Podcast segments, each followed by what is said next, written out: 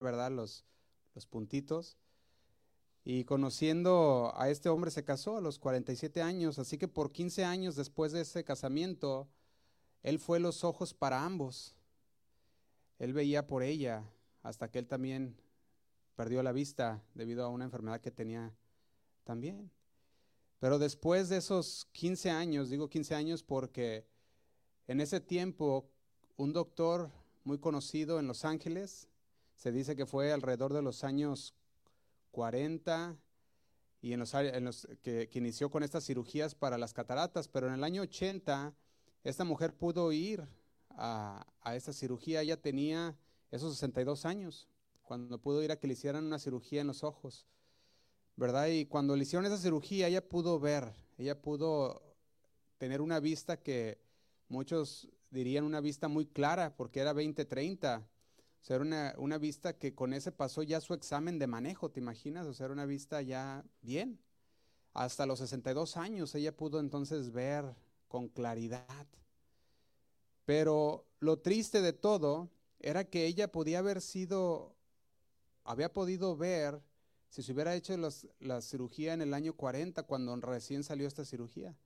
O sea que por 40 años ella estuvo ciega pero la cirugía ya existía.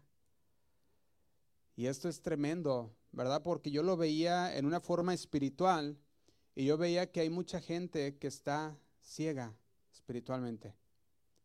Está ciega espiritualmente, está en una oscuridad densa, por una porque no conocen la luz, o otra porque así han decidido, han rechazado la luz, o también la tragedia, como decíamos, Puede ser que alguien conoce la verdad de la luz, alguien tiene esa, esa cura para esa, para esa ceguera, pero no la ha compartido con el otro. Y ahora hay muchas personas que se encuentran ciegas espiritualmente, que pudieran ser libres. Y nosotros tenemos la cura a esa ceguera de parte de Dios.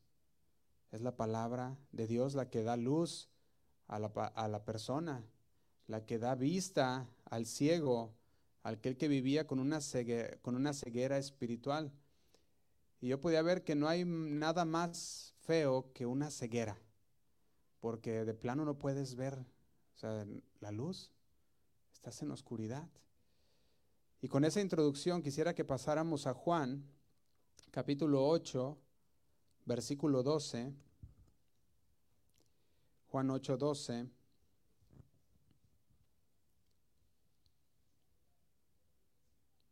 Y vamos a leerlo. Dice así. Dice, yo soy la luz del mundo. El que me sigue, ¿qué dice?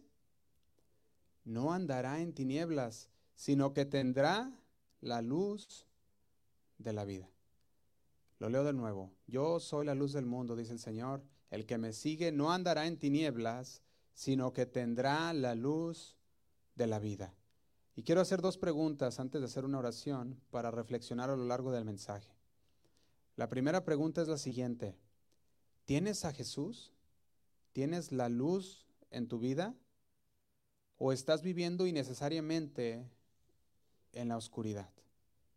Esa sería una pregunta. La segunda es, si tienes la luz o dices tener la luz de Jesús en tu vida, ¿te apartas de la oscuridad?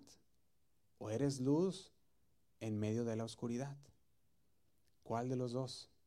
O te apartas, si te dices tener la luz, ¿te apartas de la oscuridad o eres luz en medio de la oscuridad? Y con esas preguntas en mente vamos a hacer una oración, amén. Señor, te damos gracias por tu palabra, por este día más, Señor, que nos has dado. Gracias, Padre, porque sabemos que el día de hoy tú vas a hablar a nuestras vidas, Señor, tú vas a hablar a nuestro corazón. Queremos disponer nuestro corazón para escuchar tu voz, Señor. Queremos que esta palabra caiga en una tierra fértil y dé fruto al 30, al 60, al 100 por uno en nuestras vidas, Señor. Queremos ser oidores, sino uh, oidores y hacedores, Señor, no solamente oidores, pero queremos hacer tu palabra, llevarla a la práctica, Señor. Te damos gracias y te pedimos que con tu Espíritu Santo nos guíes a toda verdad. Queremos escuchar tu voz y conocerte, Señor, para poder entonces llevarla a cabo. Te lo pedimos y nos ponemos en tus manos. Obra, Señor, en nuestras vidas como tú quieras. En el nombre de Cristo Jesús oramos. Amén. Y amén. Por eso yo le ponía el tema de hoy, viviendo en medio de la oscuridad y la inmundicia. ¿Cuántos saben que estamos viviendo en medio de la oscuridad y la inmundicia? Porque la palabra de Dios dice que este mundo es tinieblas, está lleno de tinieblas. Aparte de que sabemos que este mundo no es nuestro hogar, sabemos que este mundo está lleno de, de tinieblas, pero la luz de la palabra es la que nos, la que nos va a guiar en nuestro caminar. Pero también sabemos que estamos rodeados de inmundicia. Inmundicia, ¿qué estamos hablando? Vamos a entrar un poquito más adelante en esto, pero quisiera primero entrar en la oscuridad. Me ponía a investigar un poco acerca de la palabra oscuridad y esta es, esta es la definición que nos da aquel diccionario de la Academia Española. Dice así, dice oscuridad es la ausencia de luz, simplemente. Entonces, si estamos en oscuridad, hay una ausencia de la luz. Pero también hay otra cosa que lo veía en forma espiritual, que son las tinieblas o la oscuridad. Y las tinieblas espiritualmente hablando también es la ausencia de qué? De Dios. Entonces, la oscuridad es la ausencia de luz, pero las tinieblas espiritualmente hablando es la ausencia de Dios. Y usted se puede imaginar una vida sin luz. Me acuerdo que hace, hace, unos, hace unos meses, yo creo ya, hablamos acerca de la ceguera espiritual que había en aquel hombre, el cual Jesús lo vio y estaba ciego desde pequeño, ¿recuerdan? Esta, este hombre que estaba ciego y el Señor le recobró la vista. Y me recordaba esta ceguera que este hombre tenía. Este hombre estaba perdido, sin esperanza, sin Dios, pero llegó Jesús a su vida y le dio una esperanza y aparte le recobró la vista. En lo espiritual eso es lo que hace Jesús con nosotros. Llega el Señor Jesús y nos recobra la vista y podemos ver. Pero yo pensaba en esto de la oscuridad. Y yo veía como muchas personas dicen, mira cómo la luna brilla, ¿verdad? De hecho, hace unos días estábamos viendo la luna y estaba muy brillosa, ¿verdad? Blanca. Y decíamos, mira qué bonito brilla. Pero en realidad la luna no tiene luz, ¿verdad? Sino que es un reflejo del sol. Es un reflejo de aquello que tiene la luz. Para el creyente refleja también a Dios, la luz de Dios. Pero no solo eso, sino que ahora que es creyente tiene la luz de Dios. Y esto es lo que me llama mucho la atención. De hecho, si usted me acompaña a Efesios capítulo 5, versículo 8, vamos a ver donde el apóstol Pablo se refiere a los creyentes como luz e hijos de la luz. Fíjate lo que dice en Efesios 5, versículo 8. Dice así. Dice, porque en otro tiempo éramos qué?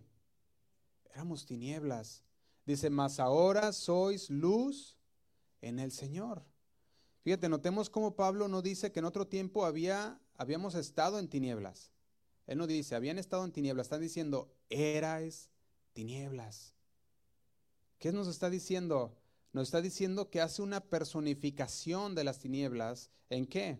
En la persona que no tiene a Cristo en una persona que estaba alejada de la luz de Dios.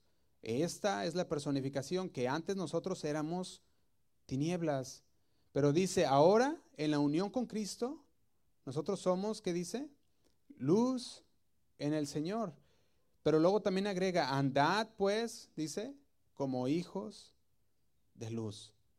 Aquí usa un hebraísmo de andar como hijos de luz y está diciendo que sus vidas la vida del creyente, la vida del que dice tener la luz, debe de tener cualidades y características de Dios, como hijos de luz. Si Dios es luz, nuestras características también deben de ser como las de Él, como las de un hijo. Y este hebraísmo que decíamos es una palabra o expresión tomada del hebreo, así como nosotros tenemos modismos en los mexicanos, ¿verdad? Y decimos, allá, allá en Guadalajara se escucha mucho el edad, por decir, ¿verdad que sí, verdad? Dice uno, edad. Y, se le, y, y de repente ya te quedas con esa edad, ¿verdad? Y es un, es un modismo, pero también aquí nos está diciendo, andad como hijos de luz. Por ejemplo, yo veo un ejemplo de este modismo con Jacobo y Juan, cuando se les apodó los hijos del trueno, ¿recuerdan? Decía que estos eran los hijos del trueno, un apodo en Marcos 3:17 ¿Por qué? ¿Por qué se les diría que eran hijos del trueno? No porque eran literalmente hijos de un trueno, ¿verdad? Sino ¿por qué? Porque su carácter era tempestuoso, su carácter era, sí se dice ímpetu, ¿verdad? Que era, eran fuerte en carácter. Y por eso se les apodó los hijos del trueno. Y eran modismos, eran hebraísmos que se usaba. También se usa como hijos de ira, se usa hijos de paz, hijos de luz. Y el Señor nos dice, como ustedes son hijos de luz, tienen que andar como hijos de luz. Tienen que tener las características, tienen que también, no nomás tener las características, sino las cualidades de Dios, como hijos de Dios. Y por eso entonces cuando veíamos en, aquí mismo, estamos en Efesios 5.8, dice, en otro tiempo eres tinieblas, mas ahora ya no. Ahora son hijos de luz, ahora son, tienen la luz de Cristo. Y como Jesús es luz y Jesús está en nosotros, entonces ahora somos luz en el Señor. Entonces nuestro estado como luz debe de ser, de pensar, de actuar como hijos de luz, como corresponde nuestra posición de hijos. Deberíamos andar como hijos de luz, como hijos del Señor. Jesús dice que una luz no se prende y se pone debajo de la mesa, ¿verdad? Nos dice en la palabra en Mateo 5:14. Si quiere acompañarme ahí, podemos leerlo. Nos dice lo siguiente, palabras de Jesús. Dice, vosotros sois la luz del mundo. ¿Quiénes? Nosotros. Dice, vosotros sois la luz del mundo. Dice, una ciudad asentada sobre un monte no se puede esconder. Dice, ni se enciende una luz y se pone debajo de un almud, sino sobre el candelero. Y cuando se pone la luz sobre el candelero, ¿qué pasa? Dice, alumbra a todos los que están en casa. Jesús llama a los cristianos, a los creyentes, luz de dónde? Del mundo. Somos la luz del mundo. Él ya nos ha dicho que Él es la luz del mundo también en Juan 8:12, lo hemos visto anteriormente. Juan 12, 35, Juan 12, 36 y 46, todos esos versículos, el Señor habla de que Él es la luz del mundo, pero ahora ya no dice yo soy la luz del mundo, ahora dice vosotros sois la luz del mundo. Ahora dice aquella persona cuya vida exige los rasgos, exhibe, perdón, los rasgos de la enseñanza de Cristo, esa persona no se puede esconder, no se debe esconder. La intención de Dios no es que acaparemos toda la luz de Dios para nosotros. Él no dice, sí, ah, ustedes son la luz del mundo y nomás bríllense entre ustedes, ¿verdad? Sino que dice que tenemos que brillar en todo lugar. Y yo creo que todos tenemos lugares donde, a donde frecuentamos todos los días, ¿verdad? Especialmente los que tienen su trabajo, ¿verdad? En ese trabajo o, en la escuela, o en algún otro lugar donde te encuentres, en tu casa, eres luz y debes de ser luz. Y la intención, dijimos, no es que Dios, ah, que Dios nos diga que acaparemos nomás su luz, sino que en lo que vamos recibiendo de la luz, nosotros seamos ese, ese transmitor, ¿verdad? Ese, ese transmisor que transmite, que refleja, como aquella luna, la luz del sol, que reflejamos el carácter de Cristo. Nos dice que deberíamos hacer esto en el verso 16. Fíjate lo que dice el verso 16, ahí de Mateo 5. Dice el versículo 16, así alumbre vuestra luz delante de los hombres, para que vean vuestras buenas obras y glorifiquen a vuestro Padre que está en los cielos. Y el énfasis recae una vez más sobre el, sobre el ministerio del carácter del cristiano. ¿Cuál es este? El de ser luz de ser conforme al carácter de Dios, porque Él está en nosotros. ¿Y sabe usted que a la gente le interesa más ver que usted vive lo que dice que escuchar todo lo que dice? Ellos prefieren de ver que de veras estás viviendo lo que dices hablar, o lo que dices profesar, o que dices creer. Hay ahí por ahí un refrán que dice, uh, ¿cómo dice? Ah, dice, que una obra habla, más que mil palabras, ¿verdad? Creo que, creo que sí dice, lo tenía en la mente y se me, se fue, pero creo que dice una, una obra habla más que mil palabras, ¿no? Algo así. O un hecho, ¿verdad? O los hechos hablan más que mil palabras, esa es, perdón. Entonces, ¿qué nos está diciendo? También este, este mismo refrán, ¿verdad? Que los hechos son mejores que las palabras. Uno puede hablar muchas cosas, pero si los hechos no lo no, no se ven, pues entonces se quedan en eso, en puras palabras. Por eso la más alta persuasión es una vida transformada que mil palabras elocuentes o mil palabras bien dichas. Debemos de mostrar esa vida transformada. Tu vecino, la persona con la que trabajas, ¿verdad? Quizás tu familiar, ellos necesitan ver en ti esa transformación que Dios ha hecho. Porque tú pudieras decirle, mira, el Señor es luz, el Señor quiere darte luz, quiere quitarte esa ceguera, pero si ellos no ven lo que Cristo ha hecho en nosotros y la transformación que Dios ha hecho en nuestras vidas, ellos van a decir, no, pues primero, como dicen, médico, sánate a ti mismo, primero.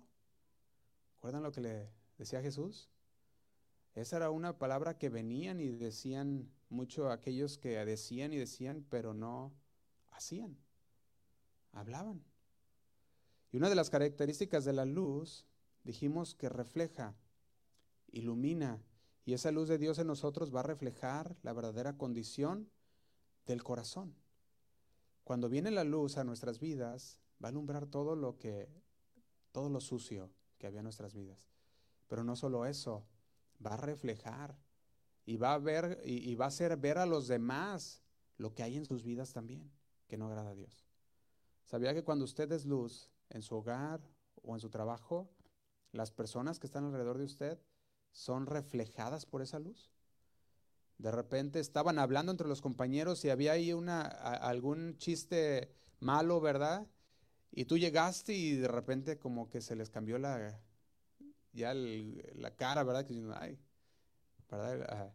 O, tú, o están hablando algunas groserías y llegaste tú y te conocen, conocen que tú eres una persona de Dios y cuando, y cuando llegas, pues ya como que hay una incomodidad de hablar, la forma en la que están para los que conocen a la persona, para los que dicen, no, es que esa persona de veras sí es una persona que actúa como, conforme lo que dice y entra esa incomodidad también. ¿Pero por qué? Porque esa luz que hay en tu corazón está reflejando y está haciéndoles ver que no está bien. Y ellos están siendo ahora expuestos bajo la luz que el Señor está reflejando en tu vida o de parte de tu vida. No sé si usted alguna vez ha entrado a algún lugar oscuro. Ah, yo me acordaba un día que entré a un, era como un barn, ¿verdad? Ah, se le, creo que se llama establo, ¿verdad? Ah, o una bodega. Y de repente por ahí había un hoyo, ¿verdad? En la pared. Y tú entras a, y tú entras a esta bodega o, a este salón y ves ese hoyo y está la luz afuera muy brillosa, ¿verdad? El sol muy fuerte y ves que hay como un rayo. No sé si lo han visto ustedes, que se mira hasta así como la tierrita volando, ¿verdad? Y, y mira así el rayo llegando hasta el suelo. Esa es otra de las características de la luz. La luz de Dios empieza a crear esos rayitos. ¿Y sabes cómo entra esa luz en nuestras vidas? Dice que ese rayito de luz entra por el oír en las personas. De hecho, la palabra de Dios lo dice así también. Dice que la fe es por qué? Por el oír. ¿Y el oír qué? La palabra, por la palabra de Dios. Entonces, esta palabra entra por los oídos como ese rayo de luz y ¿sabes qué hace? Refleja. Se refleja en el corazón y de repente del corazón sale hasta la mente y empieza a reflejar todo lo que no hay limpio o que no hay conforme a la palabra de Dios en nuestras vidas. De hecho, Hebreos, le invito a que vaya en Hebreos 4:12, nos habla de que esta luz va a reflejar el espíritu, alma y cuerpo. Hebreos 4:12 nos dice así. Dice Hebreos 4, versículo 12. Dice, porque la palabra de Dios es viva y eficaz y más cortante que toda espada de dos filos, que penetra hasta partir qué? El alma y el espíritu. Pero no se queda ahí, dice que las coyunturas y los tuétanos y discierne, que dice los pensamientos y las intenciones del corazón. Y así es la luz. La luz cuando entra por una ventana refleja todo, alumbra todo lo que hay en, esa, en ese cuarto, alumbra todo lo que hay en, en ese cuarto de tu corazón y no hay nada que se esconda de la luz. Usted puede salir, ver la luz del sol y trate de esconderse de la luz del sol y por donde quiera que corras, el sol está ahí dándote, ¿verdad? Puedes correr para todos lados y el sol te está pegando. No hay forma de esconderse de aquella luz del sol. Cuando tú sales y estás viendo esa, esa luz, la luz llena todo y alumbra todo. Empieza a alumbrar todo lo que antes no se veía. No nos podemos esconder de ella.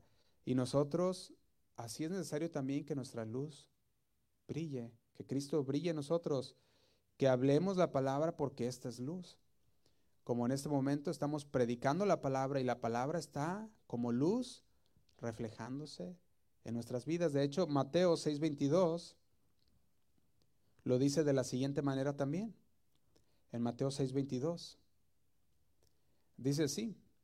Dice, la lámpara del cuerpo es ¿qué?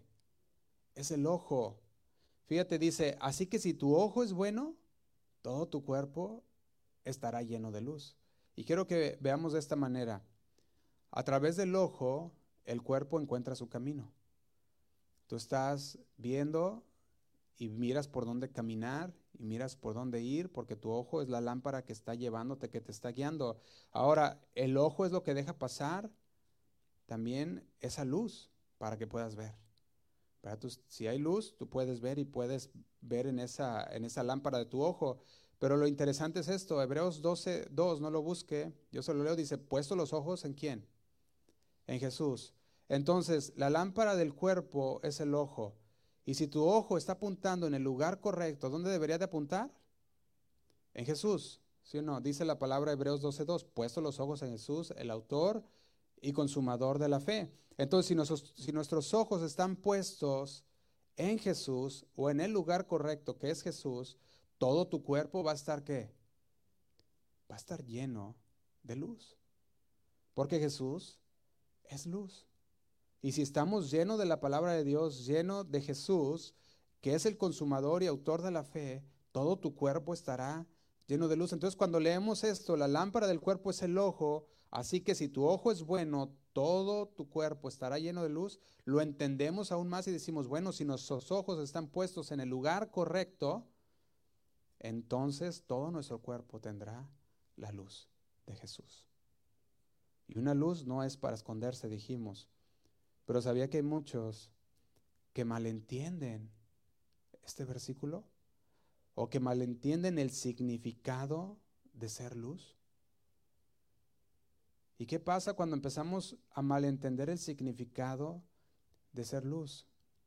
Nos empezamos a esconder como aquella luz que dice esa lámpara que se puso debajo del almud, aquella lámpara que dice, no es para que se ponga debajo del almud, es para que esté en el, candelero y alumbre a todos. Pero muchos ahora sí que agarran su, su luz y la encierran. Y no dejan que su luz brille. Pero también malentienden el significado de ser luz y piensan que la luz es apartarse de la oscuridad cuando la luz debe de ser luz en medio de la oscuridad. ¿Y qué pasa? Cuando, una, cuando la luz se aparta de la oscuridad, entonces, ¿para qué sirve esa luz? Porque nosotros pudiéramos prender una lámpara aquí o una vela aquí en medio de la iglesia, pero con tanta luz, pues esa lámpara no, no está sirviendo de, de nada. Pero si en cambio esa lámpara o esa vela está donde está la oscuridad, sirve de mucho, porque alumbra. De hecho, yo veía lo que decía Isaías 62. Vamos a leerlo. Isaías capítulo 60, versículo 2.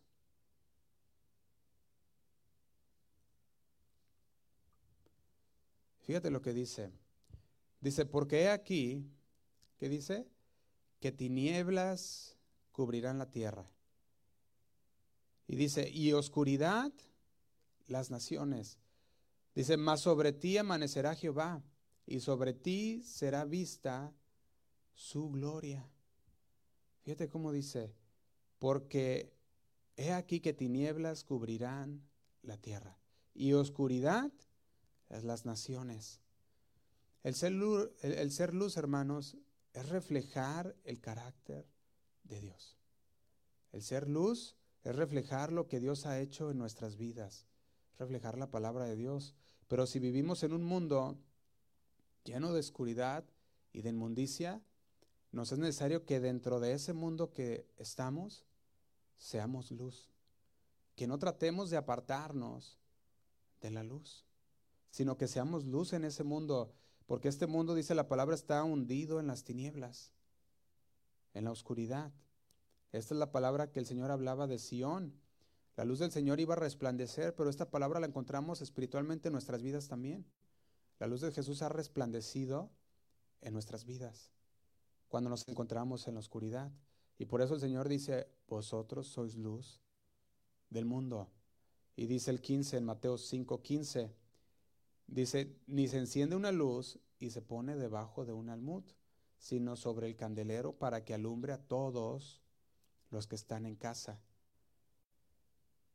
La pregunta sería, ¿está nuestra luz alumbrando a todos los que están a nuestro alrededor? Ellos están viendo nuestra luz y están siendo, estamos reflejando el carácter de Cristo. ¿O nos queremos apartar de la oscuridad? Cuando el Señor nos ha llamado a ser luz en medio de la oscuridad. Fíjate, según Primera de Juan, capítulo 5, 19, dice lo siguiente, se los leo si gustan, Primera de Juan 5, 19, dice, sabemos que somos de Dios. Y dice, y el mundo entero está bajo el maligno. Hemos entendido que este mundo está bajo el maligno. Y si lo hemos entendido, ¿por qué seguimos pretendiendo que los demás tengan, o sea, hablen o, sean igual que nosotros si no tienen la luz? Yo me acordaba de una situación, ¿verdad?, que, pasaba hace, unos, hace unos días, ¿verdad? Y, hablamos con una persona y, la persona, pues, pues hablaba sus groserías, ¿verdad?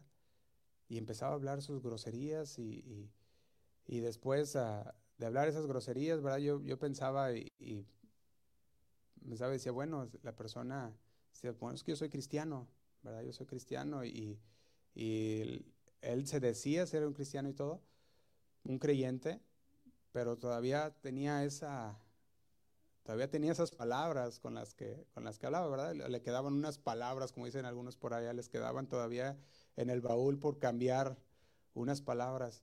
Pero yo me ponía a pensar mucho en las personas como las que están en el trabajo, o los estudiantes, o, o en algún otro lugar, personas que no conocen a Dios, que no tienen la luz de Dios ellos hablan, para ellos es normal hablar groserías o hablar maldiciones, ¿verdad? Para ellos, para ellos es normal. Pero cuando nosotros los oímos, no podemos hacerles cambiar su forma de hablar.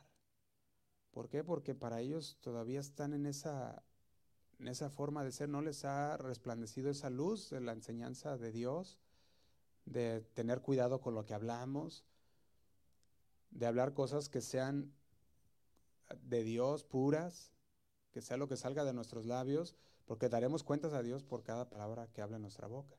A nosotros nos ha resplandecido esa luz, pero no a todos les ha resplandecido esa luz.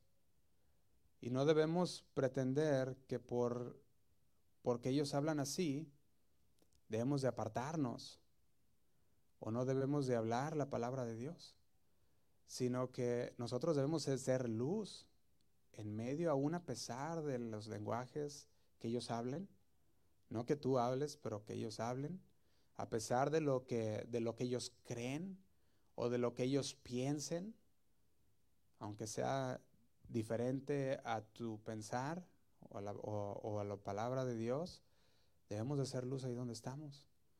Yo me acuerdo que una vez el pastor Chuy nos decía, nos decía hace, hace tiempo que una persona había venido a que orara por él y le dijo, ¿por qué quieres que ore? Dijo, para que Dios me dé otro trabajo. Dice, porque ahí en mi trabajo son puros maldicientes. ¿Verdad? Y él decía, pues ahí es donde Dios te puso para que fueras luz a ellos, ¿verdad? Pero muchas veces le queremos pedir al Señor que, que nos saque de ese lugar, que nos saque de un lugar de tinieblas, cuando el Señor nos ha llamado a que seamos luz en medio de las tinieblas. O nos ofendemos por cosas que dicen o hacen, cuando el Señor dice, pero tú no eres parte de eso, tú no estás haciendo eso. Tú debes de ser luz ahí, ahí donde estás. Y yo me acordaba de esto porque algo similar pasó así también aquí con nosotros. Alguien llegó y también pidió esa misma, esa misma oración, ¿verdad? Y me acordaba, me venía a la mente decía, bueno, es que muchas veces nosotros, el Señor nos va a poner en el lugar que estamos para que nosotros, para que nosotros seamos luz y compartamos la luz. Por eso cuando le ponía viviendo en medio de la oscuridad y la inmundicia, nosotros sabemos que el vivir en medio de la oscuridad, eso así nos llamó el Señor, a que seamos luz en medio de un, en medio de un mundo lleno de tinieblas. Porque recordamos, hace un tiempo, hace unos domingos recordamos que este mundo no es nuestro hogar, que nosotros vamos a estar con el Señor un día, que esta no es nuestra patria, nuestra patria es celestial. Pero mientras estamos aquí, Estamos en un mundo que dice que, el príncipe de las tinieblas es el que gobierna. Y no nos podemos nosotros a dejar, a ponernos a, decir, bueno, es que las personas nos tenemos que apartar de ellas por porque hablan así o porque piensan así, sino al revés. Seamos luz para con ellas llevemos la palabra de Dios, seamos esa luz que alumbra. Fíjate, Gálatas 5:19, quisiera que vayáramos ahí y viéramos cómo son las obras de la carne. Y las obras de la carne en Gálatas capítulo 5, versículo 19, les llama de la siguiente manera. Dice, y manifiestas son las obras de la carne. Dice, son manifiestas, no se esconden. Y las obras de la carne dice que son adulterio, fornicación, inmundicia, lascivia, idolatría, hechicerías, enemistades, pleitos, celos, iras, contiendas, disensiones, herejías, envidias, homicidios, borracheras, orgías, dice, y cosas semejantes a estas, acerca de los cuales os amonesto, que como ya os lo he dicho antes, que los que practican tales cosas no heredarán el reino de Dios.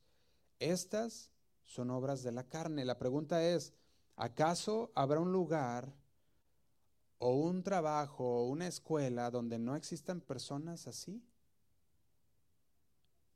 Yo creo que no, ¿verdad? Yo creo que donde quiera que vayamos vamos a encontrar con personas con este tipo de, de cosas. Y yo creo que la mayoría de los cristianos se van a encontrar y se van a topar con gente así. Ahora, tú puedes ser un cristiano que tu luz, que tu luz está brillando y tú dices, bueno, es que yo no practico ninguna de estas cosas.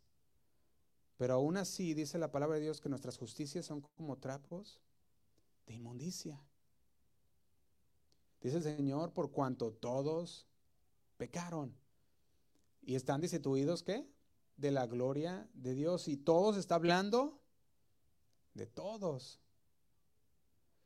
Fíjate, hay una ocasión en la Biblia donde la gente no recibió a Jesús. Y eso lo encontramos en Lucas 9:52. Y la respuesta de los discípulos hacia esta, se puede decir, hacia este rechazo fue una respuesta no tanto de un hijo de luz. De hecho, el Señor tuvo que reprenderlos en Lucas 9:52. Esta fue la situación o la circunstancia. Dice, y envió mensajeros delante de él, los envió Jesús, los cuales fueron y entraron en una aldea de los samaritanos para hacerle preparativos. Y dice el 53, mas no, ¿qué dice? Le recibieron. Dice porque su aspecto era como de ir a Jerusalén, o sea, racistas, ¿verdad? Podemos decirlo de esta manera. Pero también lo podemos ver, eran samaritanos y los samaritanos sabíamos que no se llevaban con los judíos. Y los samaritanos decían, no, ustedes van a adorar a su Dios a Jerusalén. Cuando nosotros se nos ha dicho que el verdadero templo es el que está aquí en, eh, el, monte, uh, ¿cómo se llama? Se, me olvidó el nombre, el monte Serín creo que se llama. Se me olvidó, ese, se me pasó el nombre, pero ellos pensaban, es en este monte. Y los judíos decían, no, es en Jerusalén. Y había una pelea entre, entre ambos. Y como ellos dice que su aspecto era como de ir a Jerusalén, dice que se les negó que entraran ellos ahí. Y dice el 2053, mas no le recibieron porque su aspecto era como de ir a Jerusalén. Dice, viendo esto sus discípulos Jacobo y Juan, los que dijimos hace un momento, ¿verdad? Dice, Señor, ¿Quieres que mandemos que descienda fuego del cielo, como hizo Elías, y los consuma? Fíjate la respuesta de estos discípulos. Ellos dijeron, no, Señor, tú nomás di la palabra y ahorita los consumimos. Ahorita, les, ahorita hacemos descender fuego como hizo Elías y los va a consumir. Pero ese no era la reacción de un hijo de luz, ¿sí o no? Esa no es como un hijo de luz debería actuar. Sin embargo, está escrito para enseñarnos que muchas veces va a llegar esos momentos en los cuales se va a ver de qué o en qué estamos confiando o cómo, es, cómo estamos en el Señor. Por ejemplo, en este caso, los discípulos necesitaban un poco más amor, ¿sí o no? Para decir, bueno, es que no aceptaron a Jesús, pero pues no importa, vamos a, a buscar otro lugar. De hecho, esa fue la respuesta de Jesús después en el 55. Les dice, entonces, volviéndose a Jesús, ¿qué dice? Los reprendió diciendo, vosotros no sabéis de qué espíritu sois. Entonces, ¿no que son de la luz? ¿Verdad? Dice el 56, porque el Hijo del Hombre no ha venido para perder las almas de los hombres, sino para qué? Sino para salvarlas. ¿Y qué hicieron? Y se fueron a otra aldea. Tan simple que haber buscado otro lugar y haber dicho, bueno, no todos van a aceptar el mensaje del Evangelio. Tú vas a ir a una y otra vez con alguna persona y no todos van a recibir el mensaje del Evangelio. Sin embargo, tú no debes decir, ay Señor, que le pase esto o que le pase aquello, ¿verdad? Para que se le quite. No, nosotros debemos decir, bueno, Señor, a lo mejor no es su tiempo. Algún día Dios quiera y, y puedan recibir el regalo de la salvación a través del creer, a través de la fe, porque el Señor ya les ha dado por gracia esa salvación. Fíjate, Jesús les estaba diciendo, no todos me van a aceptar, pero no por eso los vas a condenar. No todos van a actuar de la misma manera que tú actúas, pero no por eso los vas a condenar. De hecho, Jesús mismo en, Juan 3:17, mientras, mientras él hablaba con aquel hombre aquel hombre, ah, ¿cómo se llama?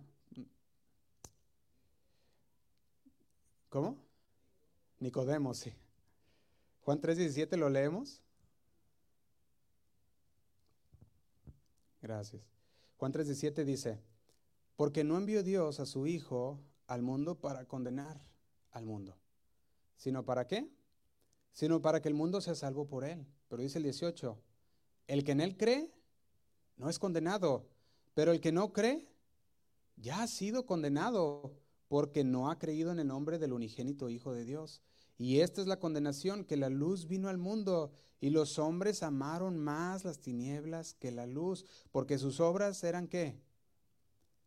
Eran malas.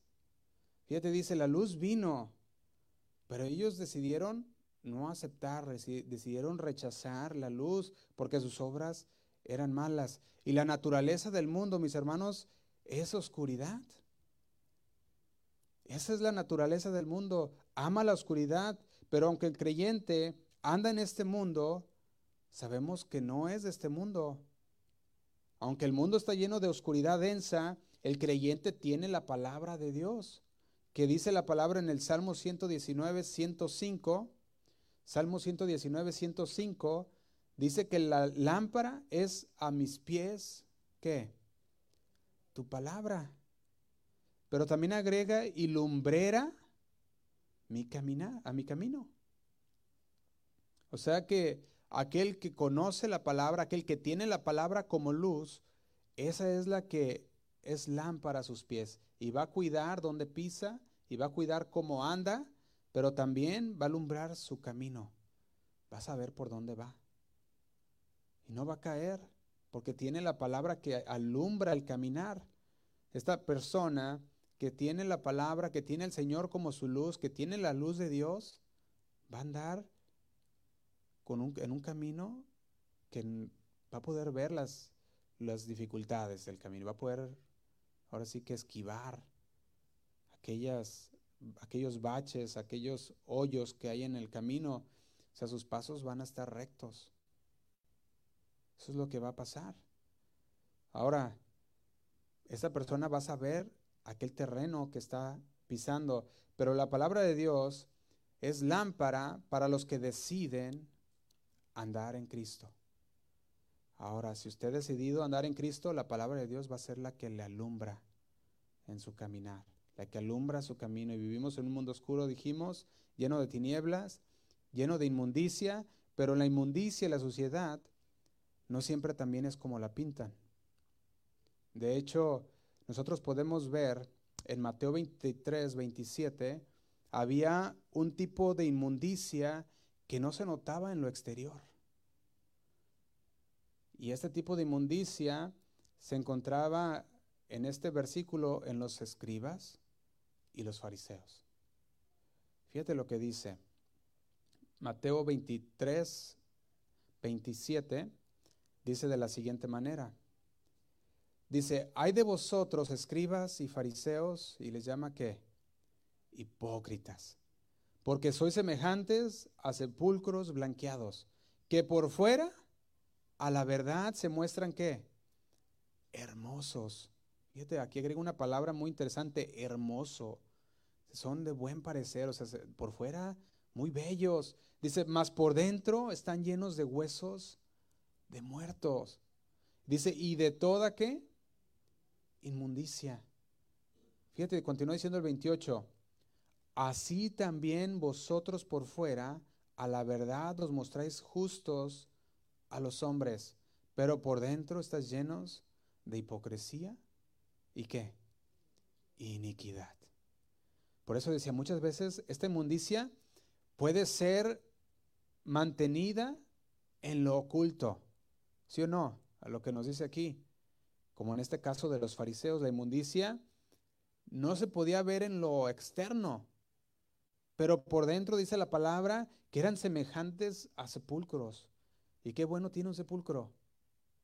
Nada.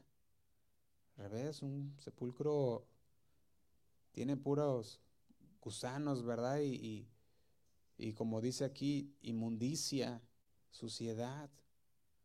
Muchos piensan en la inmundicia solamente como los pecados graves, ¿verdad? Gruesos que uno mira. Ah, esta persona está bien tremenda, bien la inmundicia, ¿verdad? Pero luego el Señor dice también, ¿y qué hay de lo que tienes dentro, de aquel pecado oculto, de aquello que no te has, que, que no se ve quizás en lo externo, pero que hay dentro de tu corazón y no has dejado, y no has abandonado y no has desarraigado de tu vida? ¿Qué hay de eso? También eso es inmundicia. Por eso decíamos, la inmundicia no siempre se va a ver también por lo externo. Estos fariseos y escribas eran hipócritas, dice la palabra. ¿Por qué? Porque decían y no hacían. No eran personas que iban según la palabra que ellos mismos predicaban. Y nosotros estamos en medio de una oscuridad, en medio de una inmundicia, pero estamos llamados a ser luz en medio de esa oscuridad, en medio de la inmundicia no nos podemos apartar y no debemos apartarnos de aquellos con los que estamos, puede ser en el trabajo, en la familia.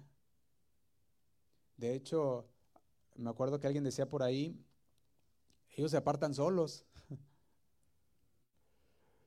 porque no hay necesidad de que tú te apartes al momento de que tú empiezas a leer la palabra, empiezas a alinearte a las escrituras, ellos ya no te miran como una persona, que, ¿cómo se puede decir? Amable o que pueden compartir.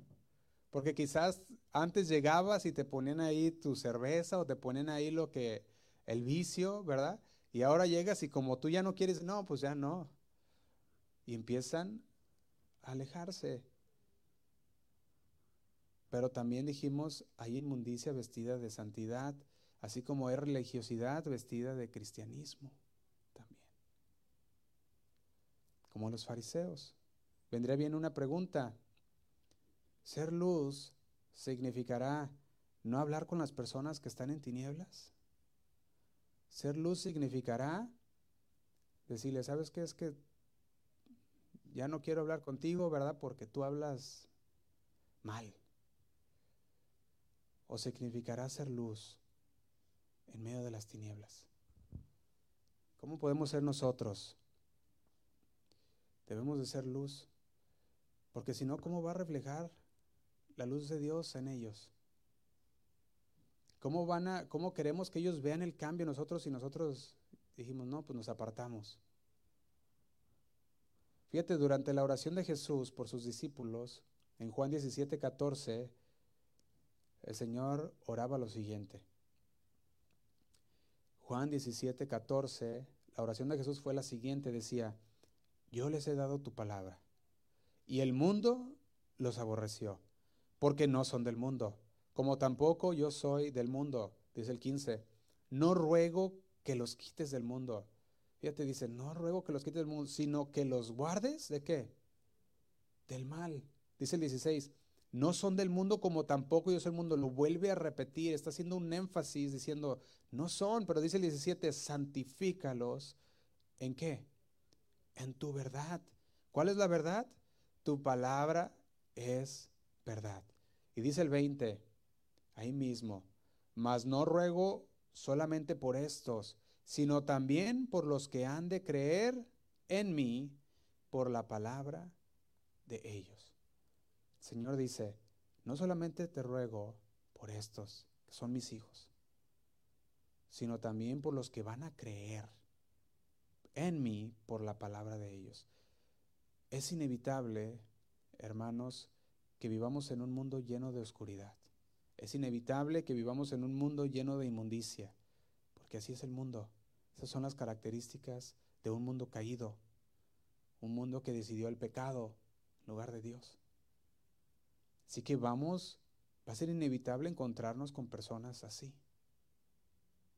Pero no significa que tú debes apartarte. No significa que tú debes esconder tu luz, sino que tu luz debe de brillar en medio de esas personas. Ahí es donde tu luz va a brillar aún más, porque la luz en la oscuridad resplandece. Si hacemos una luz en medio de mucha luz, pues nomás encandila uno al otro, ¿verdad? Pero una luz en medio de la oscuridad es de mucha ayuda. La tendencia del corazón humano es la oscuridad, el pecar, el esconderse, el justificar su pecado, ¿sí o no? Esa es la tendencia desde el inicio. Pero tú no eres el juez de ellos. Tú no eres un juez de aquellas personas. Al revés, tú eres un representante. Tú eres la luz de Cristo. Tú eres un embajador. ¿Y qué hace un embajador? Está representando.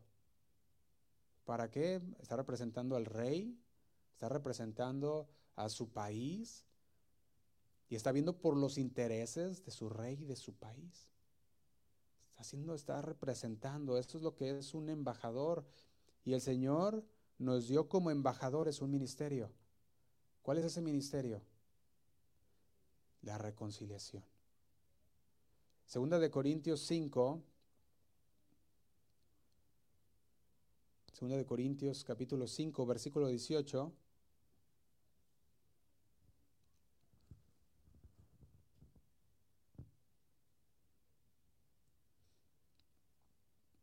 Dice así. Dice, y todo esto proviene de Dios quien nos reconcilió consigo mismo por Cristo y nos dio, ¿qué nos dio? El ministerio de la reconciliación. Dice el 19. Que Dios estaba en Cristo reconciliando consigo a quién? Al mundo. Dice, no tomándoles en cuenta a los hombres sus pecados. Y nos encargó a nosotros la palabra de la reconciliación. ¿A quiénes encargó? A nosotros.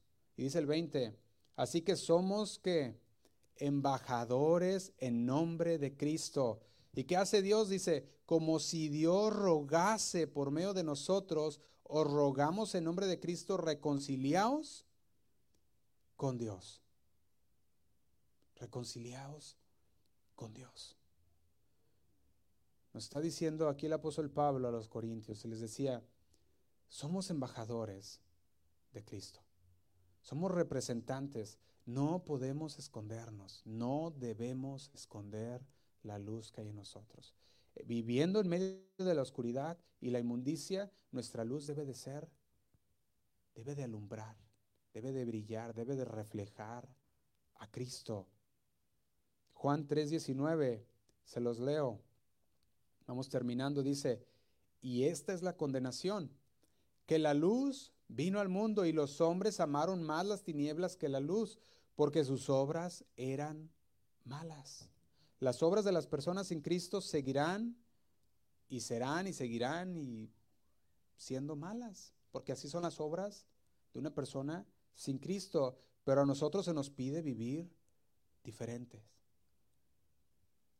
Tenemos que ser la diferencia. De hecho, Pablo le decía a Tito, en la carta de Tito, capítulo 2, versículo 11, lo siguiente.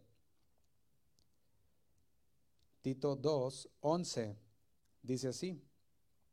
Dice, porque la gracia de Dios se ha manifestado para salvación. ¿A quiénes? Dice, a todos los hombres. Y dice el, el 12, enseñándonos que renunciando a la impiedad y a los deseos mundanos, vivamos que en este siglo sobria, justa y piadosamente. La palabra griega cuando habla de enseñándonos, tiene en mente lo que un padre hace por su hijo cuando le enseña. Usted sabe, cuando le está enseñando a su hijo, ¿verdad? Y, le está enseñando a su hijo cómo hacer alguna cosa, ah, pues usted ahí está y se lo repite una y otra vez, ¿verdad? Usted le va a enseñar a su hijo cómo hacer algo, ¿verdad? Y le dice, mira, hijo, así se pone, ¿verdad? no sé, la corbata, y le estás enseñando y, y anda aprendiendo y, algunas veces les va a salir y otras veces no, pero a conforme va avanzando se va a enseñar y va a hacerlo bien. La palabra que nos está diciendo aquí, enseñándonos que renunciando a la impiedad, está diciendo como el Padre enseña a su Hijo, la palabra de Dios nos va enseñando a qué? A que renunciemos. ¿Recuerdan que decía que tenemos que despojarnos de todo pecado? la palabra de Dios nos dice que debemos ir despojándonos de todo peso del pecado que nos asedia. De igual manera, cuando la palabra de Dios nos alumbra, nos enseña, nos enseña a nosotros a renunciar a qué? A la impiedad y a los deseos mundanos. Pero luego agrega otra palabra, y la palabra que yo veo aquí después es que dice, dice también lo siguiente, dice, vivamos en este siglo y esta palabra es muy interesante cuando la estudiamos porque está hablando de que mientras estemos vivos en esta tierra, de hecho, cuando dice siglos, está hablando del sistema del mundo. Entonces está diciendo, vivamos en este siglo, vivamos en este sistema del mundo sobria, justa y piadosamente. No nos podemos salir del sistema, porque ya está así el mundo. El mundo vive y, tiene su, su moneda, ¿verdad? Y, ocupas el dinero para ir a comprar a la tienda, por más que tú rechaces la idea de tomar el dinero y querer comprar, pues no vas a poder hacer nada. Ese es un sistema, ¿verdad? Es el sistema del mundo. Y el Señor dice que vivamos en este mundo porque ahí nos puso el Señor, pero debe de ser sobria, justa y piadosamente. Y estas tres palabras tienen también mucha importancia y vamos a ver por qué.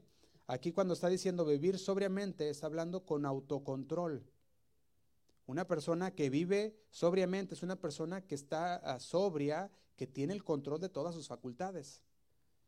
Lo contrario sería ebrio, ¿verdad? Y una persona ebria, ¿cómo se maneja? Pues, ¿Te imaginas? No tiene autocontrol, ¿verdad? No puede caminar, muchas veces ah, se les se le mueve el piso, ¿verdad? Y está descontrolado. Pero vivir sobriamente está hablando con autocontrol. Ahora, vivir justamente, esto está hablando respecto a las personas que nos rodean. Que seamos justos en la manera en que vivimos junto con ellos. Pero también dice piadosamente, y esta palabra piadosamente está hablando de tomar en serio a Dios. Estamos en este mundo, pero el Señor debemos de tomarlo en serio y las cosas de Dios. Debemos de tomar las cosas de Dios en serio. Esa debe de ser nuestra manera de vivir, ¿sí o no? Tomando a Dios en serio. En medio de un mundo lleno de oscuridad y de inmundicia, no podemos esperar nada bueno de Él. Del mundo no podemos esperar nada bueno. Así que cuando tú estés platicando con una persona que no ha recibido la luz de Cristo, no esperes nada bueno. Por eso, ah, cuando nosotros no esperamos nada bueno y la persona hace algo bueno, decimos, no, esa persona es muy buena. Porque de repente, pues, ahora sí que ah, saltó nuestras exigencias, ¿verdad? Porque no esperábamos nada bueno y de repente hicieron algo bueno y dijimos, pues, es una persona muy buena. Pero de repente tu hermano te hace algo y tú dices, ah, ese hermano es bien malo. Aunque haya hecho muchas cosas buenas, dices, ese hermano es muy malo porque hizo una mala. Porque nuestra, ahora sí que teníamos una expectativa más alta. Pero cuando empezamos a ver esto y vemos que la manera de vivir de nosotros debe de ser con esa manera sobria, justa y piadosa, nuestra forma de, de hablar con los demás ya no va a ser la misma. Y tú vas a hablar con alguien en el mundo y, pues yo creo que todos nos, sentimos así como, como que sí, como que no nos sentimos bien cuando escuchamos ya alguna grosería, ¿verdad? O, a lo mejor escuchamos a alguien que ya habló algo que, no está bien, ¿verdad? Y eso muchas veces pasa, ¿verdad? Una persona que usa un versículo fuera de contexto y de repente quiere salir lo, lo teólogo, ¿verdad? De ti, pero dices, bueno, Señor le irá resplandeciendo, ¿verdad? Irán entendiendo la palabra. Y con amor hablas con todos. A usted ¿Le ha tocado algún día, estando en su trabajo, tener una persona que siempre lo está atacando?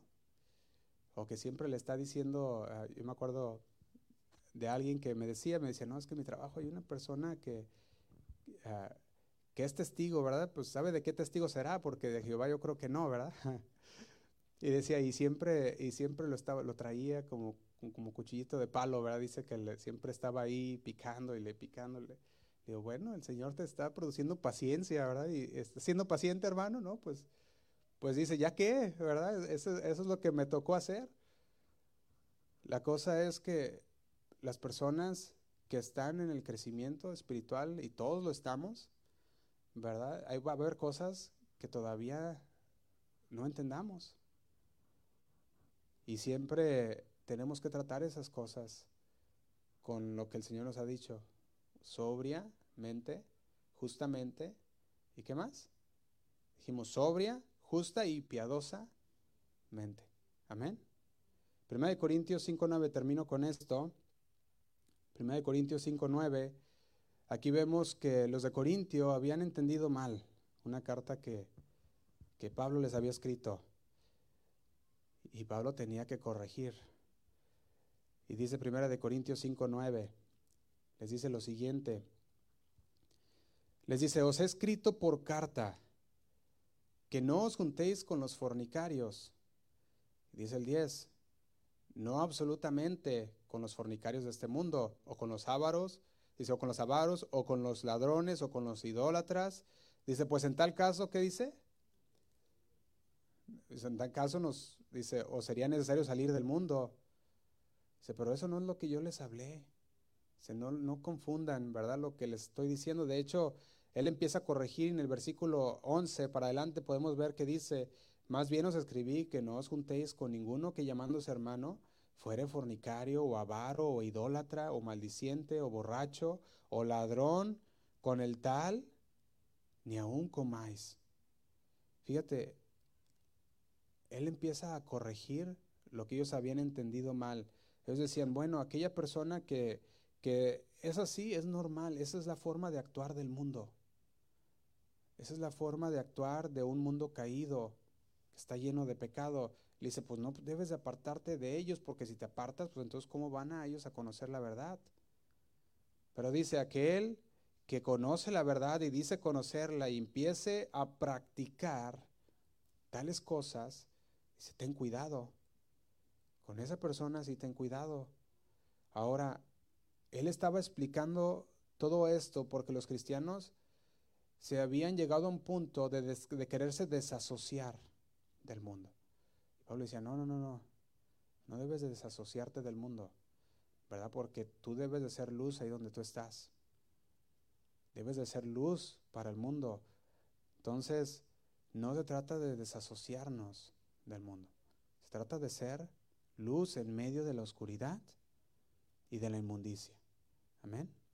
De eso es lo que trata la palabra de Dios cuando dice que somos luz del mundo, que somos la luz que el mundo necesita porque el Señor va a reflejarse por medio de nuestras vidas. De hecho, el Señor dice que utiliza la predicación para hablar a las personas.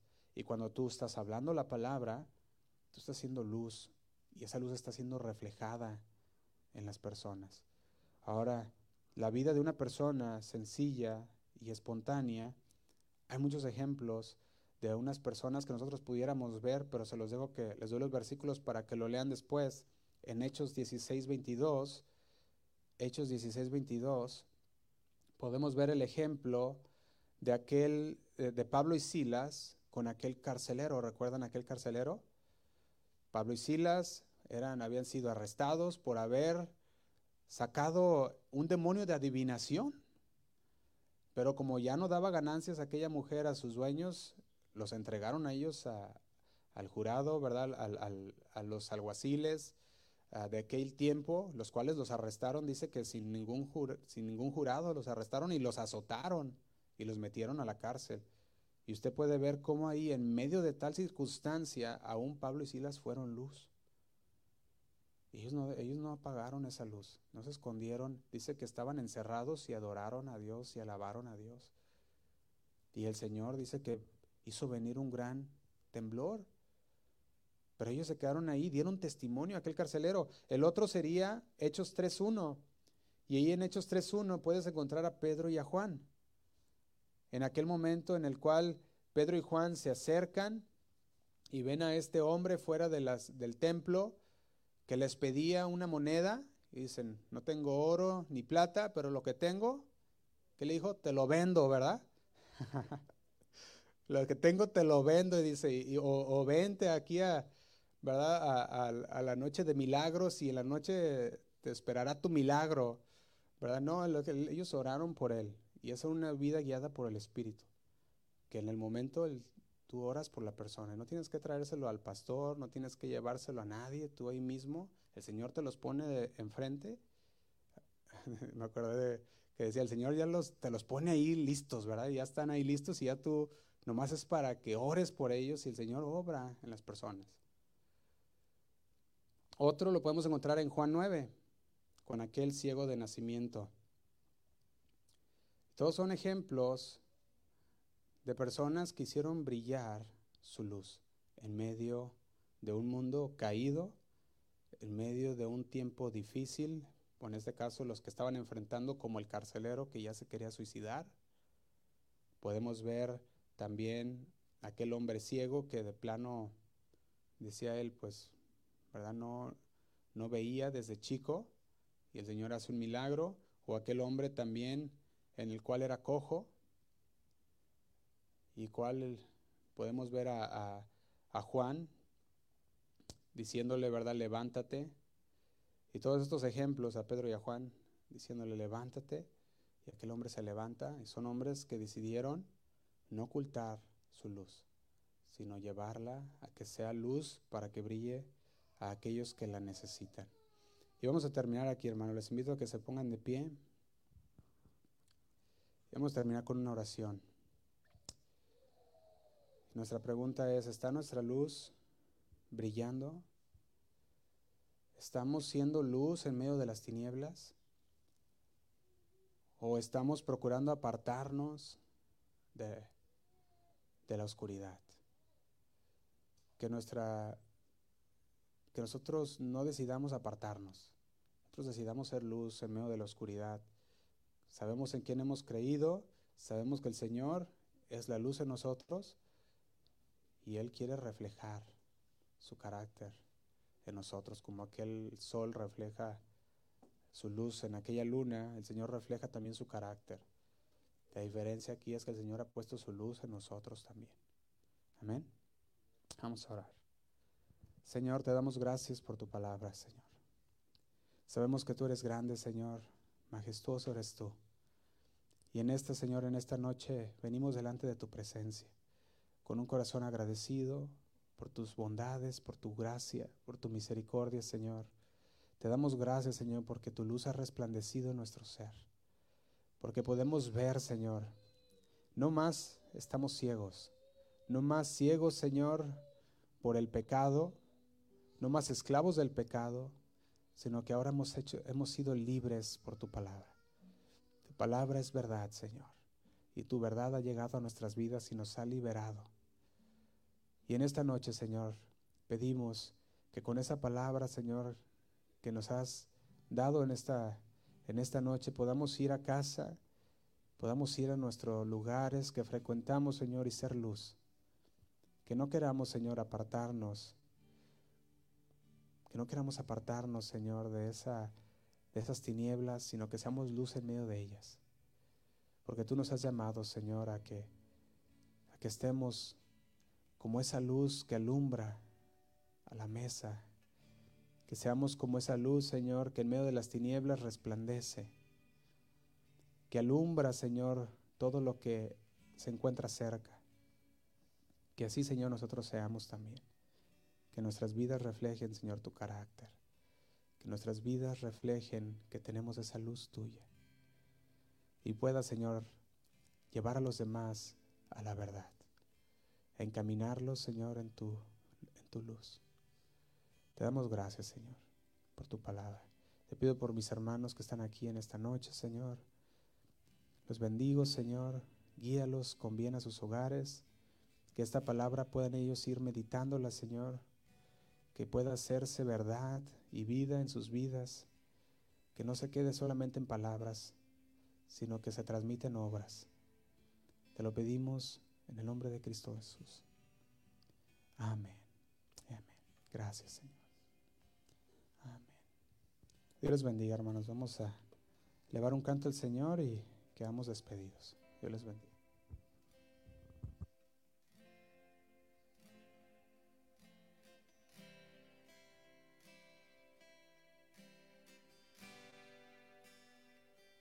Dios majestuoso.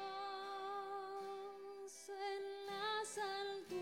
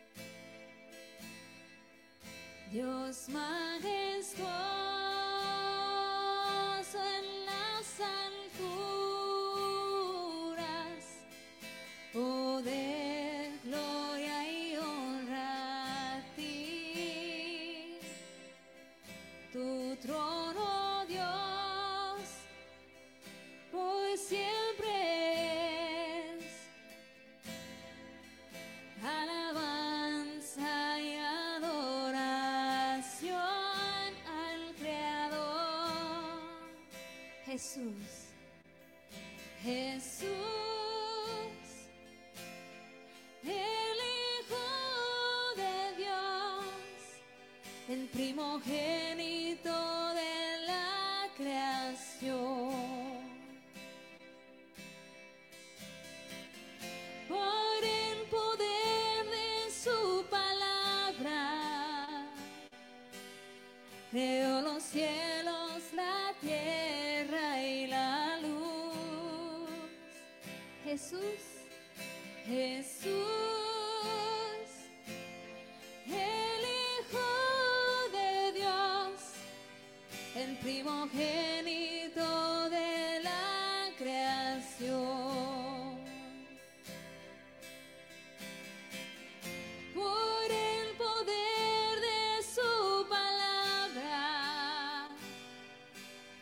Creo los cielos, la tierra y la luz, porque tú eres la luz.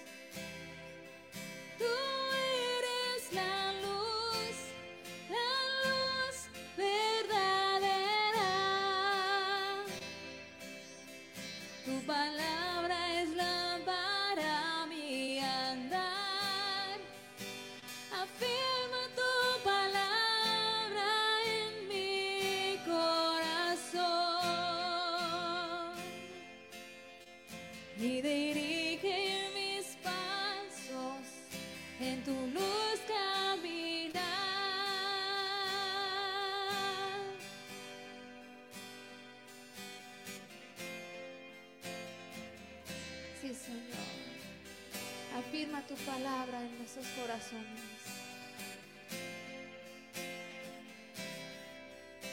Vamos a cantar otra vez, Dios majestuoso.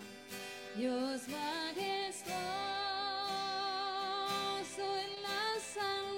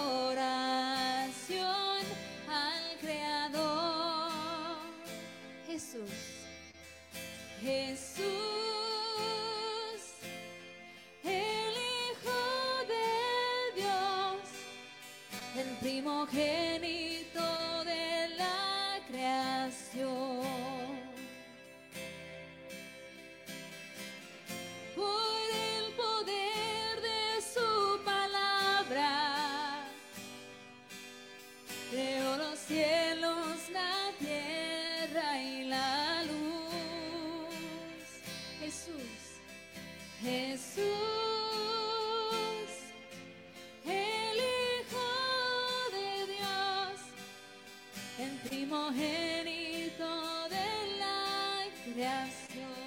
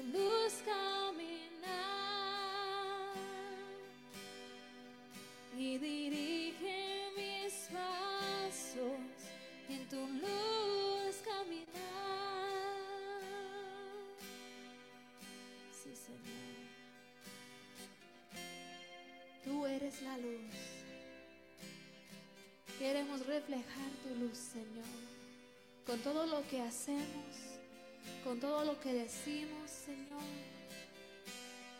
Que toda nuestra vida sea un reflejo de ti aquí en la tierra, Señor. En el nombre de Cristo Jesús, este es nuestro anhelo, Señor. Dale un aplauso al Señor. Todo para tu gloria, Señor. Úsanos. Gracias, Señor. Gracias, Padre, en nombre de tu precioso Hijo. Amén.